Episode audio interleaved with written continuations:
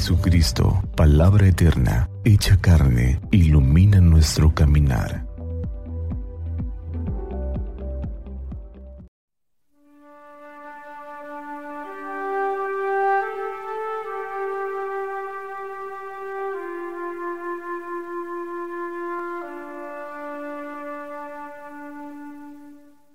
Del Evangelio según San Lucas. En aquel tiempo, hallándose Jesús en medio de una multitud, un hombre le dijo, Maestro, dile a mi hermano que comparta conmigo la herencia. Pero Jesús le contestó, Amigo, ¿quién me ha puesto como juez en la distribución de herencias? Y dirigiéndose a la multitud, les dijo, Eviten toda clase de avaricia, porque la vida del hombre no depende de la abundancia de los bienes que posea. Después les propuso esta parábola. Un hombre rico tuvo una gran cosecha y se puso a pensar, ¿qué haré? Porque ya no tengo en dónde almacenar mi cosecha. Ya sé lo que voy a hacer. Derribaré mis graneros y construiré otros más grandes para guardar ahí mi cosecha y todo lo que tengo. Entonces podré decirme, ya tienes bienes acumulados para muchos años. Descansa, come, bebe y date a la buena vida. Pero Dios le dijo, Insensato, esta misma noche vas a morir. ¿Para quién serán todos los bienes? Lo mismo le pasa al que amontona riquezas para sí mismo y no se hace rico de lo que vale ante Dios. Palabra del Señor. La vida de los hombres y su dignidad no dependen de los bienes que posea, dice el Evangelio en esta enseñanza de Jesús. Parece contrario a una cultura como la nuestra, donde la apariencia y lo que tienes parece mostrar lo que eres. Y en esta vorágine por tratar de tener más, de acumular más, para poder ser más.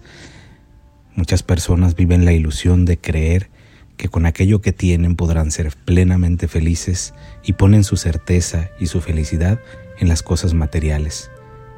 Para ello hay que levantarse cada mañana y trabajar arduamente. Para eso hay que gastarse la vida, el tiempo, incluso el tiempo que pertenece a la familia o a los seres queridos. ¿Cuántos padres de familia dicen querer trabajar para que no le falte nada a sus hijos y terminan por no estar con ellos. A sus hijos lo que le hace falta son unos padres.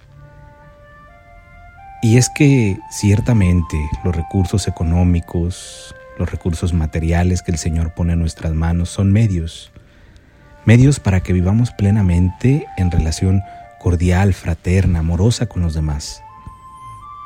Pero cuando nuestra mirada se distrae, cuando nuestro corazón tiende hacia lo que no es importante, terminamos por convertir nuestra vida en esclava para conseguir dinero o para conseguir recursos que hacen creer en esta ilusión que somos más importantes, más valiosos o más buenos.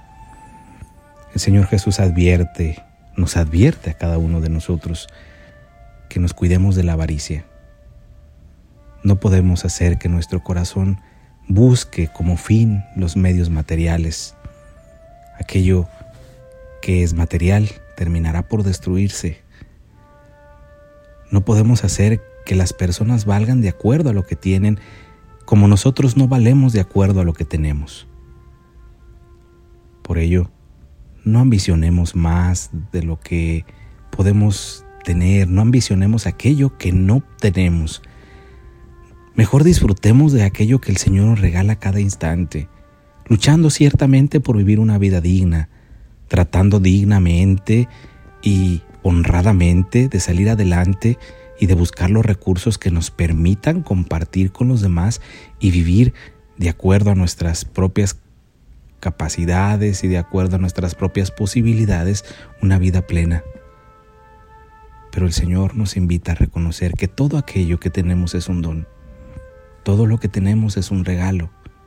Nada nos pertenece, de manera que todo aquello que el Señor pone en nuestras manos es un regalo para que lo disfrutemos y aprendamos a compartirlo, para que los demás también lo disfruten.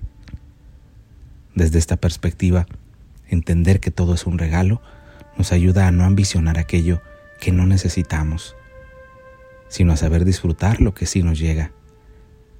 Pidamos a Dios que aleje de nosotros la tentación de la avaricia, de desear las cosas y de creer que esas cosas dan la felicidad plena, porque solamente seremos felices plenamente cuando Dios esté en nuestro corazón y la vida que Él nos regala sea compartida con los demás. Que el Señor pues nos bendiga hoy y siempre, que así sea.